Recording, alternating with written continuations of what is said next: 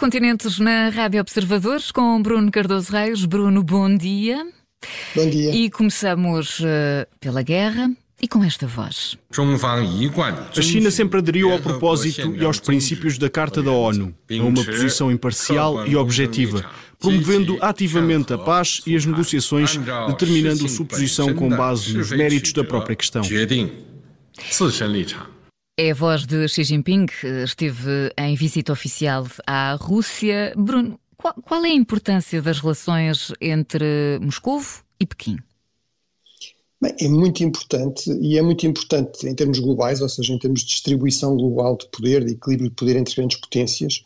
Eh, uma das mudanças decisivas na fase final da Guerra Fria e que ajuda a explicar também o desfecho da Guerra Fria, eh, a derrota, no fundo, se quisermos, estratégica da União Soviética foi precisamente a separação, a divisão entre a China comunista e a União Soviética comunista, a partir do final dos anos 50, início dos anos 60, e depois a aproximação da China aos Estados Unidos, a partir de 1972, com, com Nixon.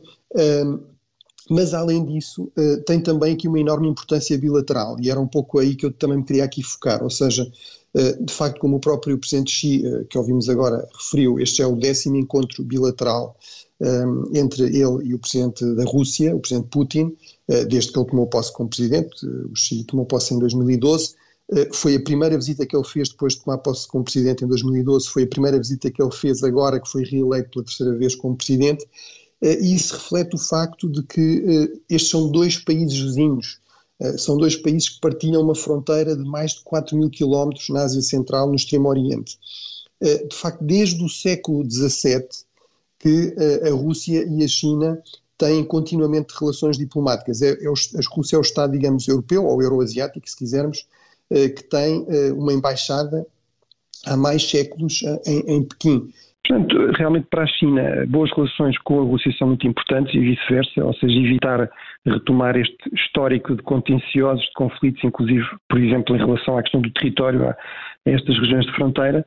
Eh, agora, é evidente que aquilo que aqui sobretudo interessa ao resto do mundo são as implicações eh, para a ordem global aí é evidente que eles convergem num aspecto fundamental, que é querem, eh, quer Xi, quer Putin, querem tornar o mundo mais seguro eh, para regimes autocráticos, para regimes ditatoriais, para regimes eh, como o da Rússia cada vez mais e o, da China, e é sobretudo nesse, desse ponto de vista, e obviamente em oposição aos Estados Unidos e às potências ocidentais, que há uma grande convergência. Uh, agora, há, há, realmente limites, uh, e eu acho que essas declarações que ouvimos de Xi são reveladoras desse ponto de vista, ou seja, uh, a, a, China continua a insistir na questão do respeito pelos princípios da Carta. Um dos princípios fundamentais da, da Carta, uma grande diferença que a Carta das Nações Unidas cria a partir de 1945 é precisamente a rejeição das guerras de conquista, das guerras de anexação. E isso, obviamente, cria aqui alguma diferença entre a China e a Rússia que permite alimentar a esperança, por exemplo, dos países ocidentais, que a China possa ter aqui um papel de alguma utilidade em pressionar a Rússia para, enfim, parar a invasão e eventualmente aceitar retirar, inclusive, de alguns dos territórios ocupados. Acho que isso talvez seja excessivamente otimista, eh, mas se atendermos uhum. simplesmente às palavras de Xi, seria uma possibilidade. Vamos continuar na, na, Europa, mas agora concentrados no eixo Londres-Paris, porque o rei Carlos III devia começar amanhã uma visita ao país. Eh, a justificação para este cancelamento está relacionada com os protestos violentos de que o país tem sido palco. Sob que prisma, Bruno, é que podemos olhar para este cancelamento? Bem, eu acho que com grande preocupação, não, não, propriamente por causa desta visita em si, embora ela fosse realmente importante, uh, lá está uh, este, obviamente o rei Carlos III é o chefe de Estado da Grã-Bretanha, uh, é importante qual é, em termos simbólicos, em termos da linguagem diplomática, qual é a primeira visita que um novo chefe de Estado faz ao exterior e, portanto, a Grã-Bretanha optou, obviamente o governo britânico optou porque fosse a primeira visita fosse a França, aqui para simbolizar, digamos, este, este esforço de reaproximação de detente entre a Grã-Bretanha pós-Brexit, que tem tido muitas vezes relações muito tensas com a França e, e, a França, e portanto isso fica inviabilizado. Agora, eu acho que sobretudo devemos estar preocupados por, pela razão que levou a este cancelamento, ou seja, de facto a França está a ferro e fogo, eh, por causa de manifestações, de protestos violentos contra a reforma das pensões de Emmanuel Macron, que passaria a, a idade da reforma para os 64 anos em 2030. Enfim, não vamos entrar aqui no detalhe da, da, questão das reformas, que são sempre discussões extremamente complexas. Eh, agora, o que é uh, fundamental é sublinhar que ontem apenas uh, uh, a informação é que tinha havido pelo menos 100 incêndios provocados por estes manifestantes extremamente violentos e, de facto, temos aqui uma crise política muito séria em França e, e da qual não se vê uma saída muito fácil. Macron optou por utilizar um mecanismo que, que é perfeitamente legal e constitucional, que existe na Constituição Constituição da, da França da Quinta República, que está em vigor desde 1958, o artigo 49.3, que foi introduzido pelo general de Gaulle eh, depois de um referendo, essa Constituição, eh, precisamente para corrigir uma tendência na França do pós-guerra para uma extrema fragmentação partidária, parlamentar e, portanto, a enorme dificuldade de governar e reformar a França. Portanto, esta, eh, esta cláusula constitucional que Macron utilizou, e que já foi utilizada 100 vezes digamos, não, não surge do nada, não é? Portanto, tem aqui um longo histórico, foi feita precisamente para lidar com este tipo de situação.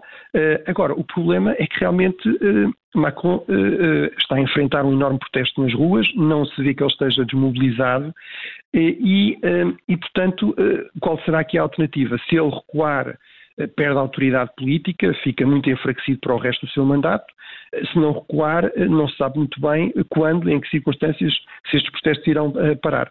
E isto tudo significa que vamos ter, de facto, uma França muito mais enfraquecida, muito mais voltada para questões internas, muito menos disponível para lidar com um contexto internacional e europeu uh, extremamente desafiante que é aquele que, que, enfrentamos atualmente. Mesmo para Portugal, é também uma relativa má notícia, eh, sobretudo com, governo, com os governos de António Costa. Portugal aproximou-se muito da França de Macron uh, e, e, encontrou, digamos, na França um aliado importante em termos da sua ação externa e também, da, uh, enfim, no seio da União Europeia. Obviamente, se a França estiver enfraquecida, estiver distraída, isso também torna mais difícil haver aqui convergência de interesses, convergência diplomática com, com outros países, como por exemplo Portugal.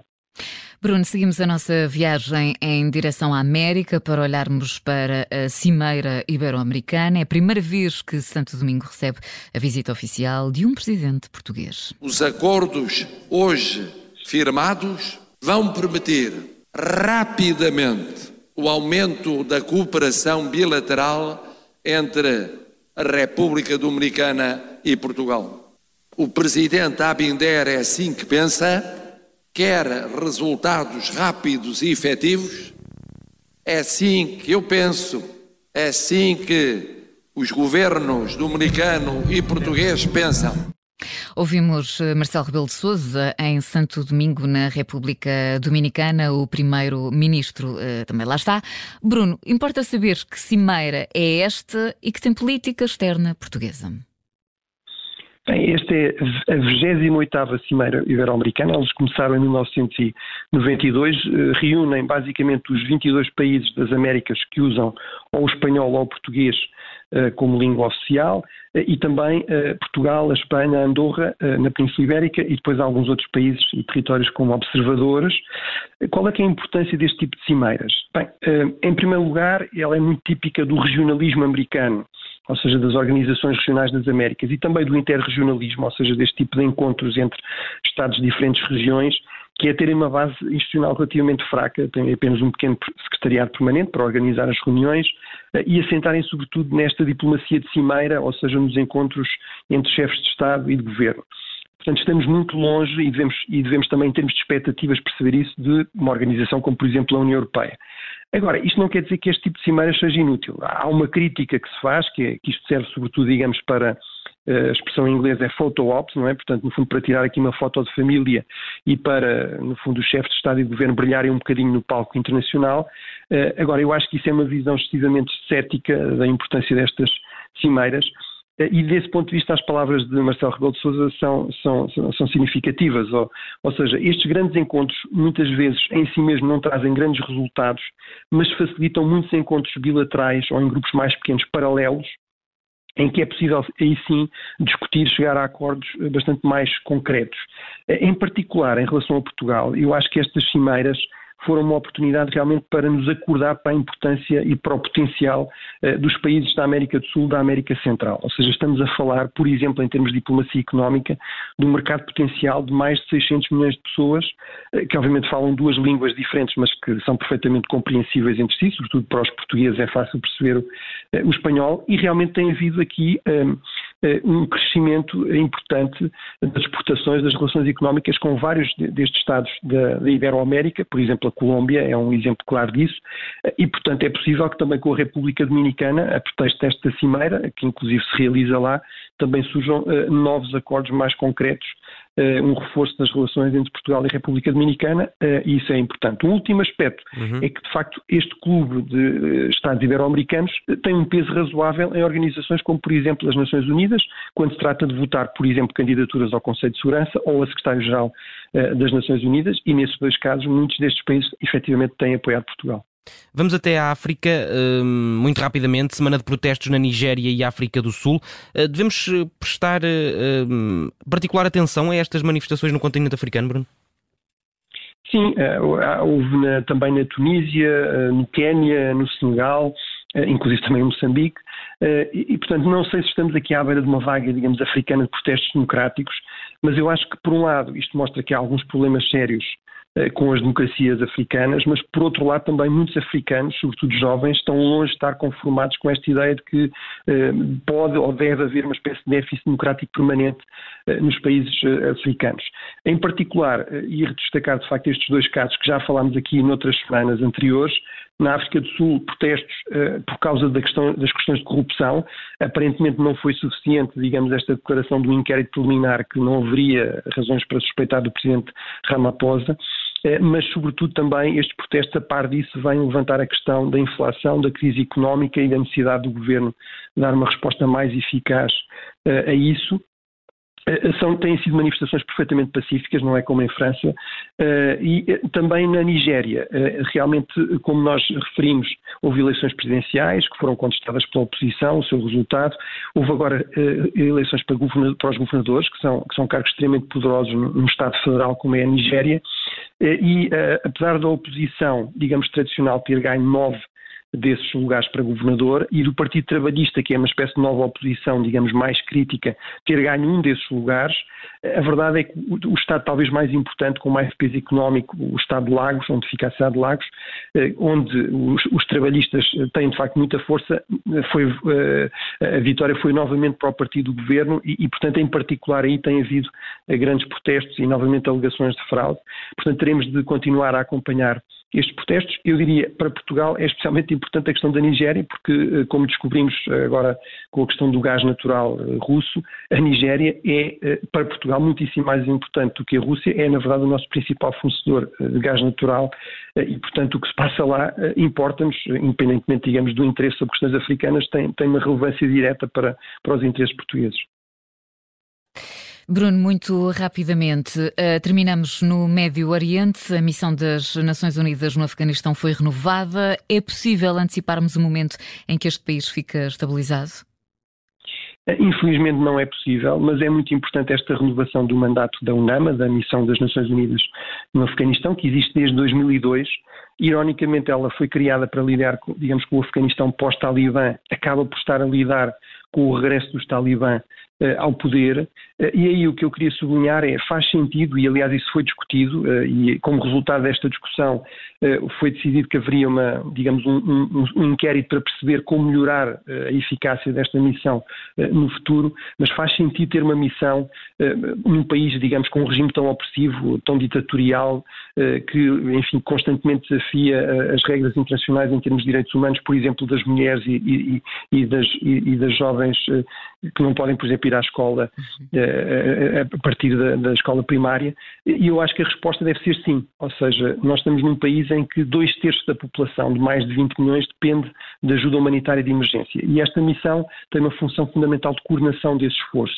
Adicionalmente, também permite não fechar completamente a porta, manter alguma presença internacional e alguma informação sobre o que é que realmente se passa por todo o país eh, para a comunidade internacional. E, portanto, acho que desse ponto de vista esta missão continua a fazer sentido, mesmo num contexto realmente extremamente adverso. Muito bem, obrigada, Bruno, e até para a semana.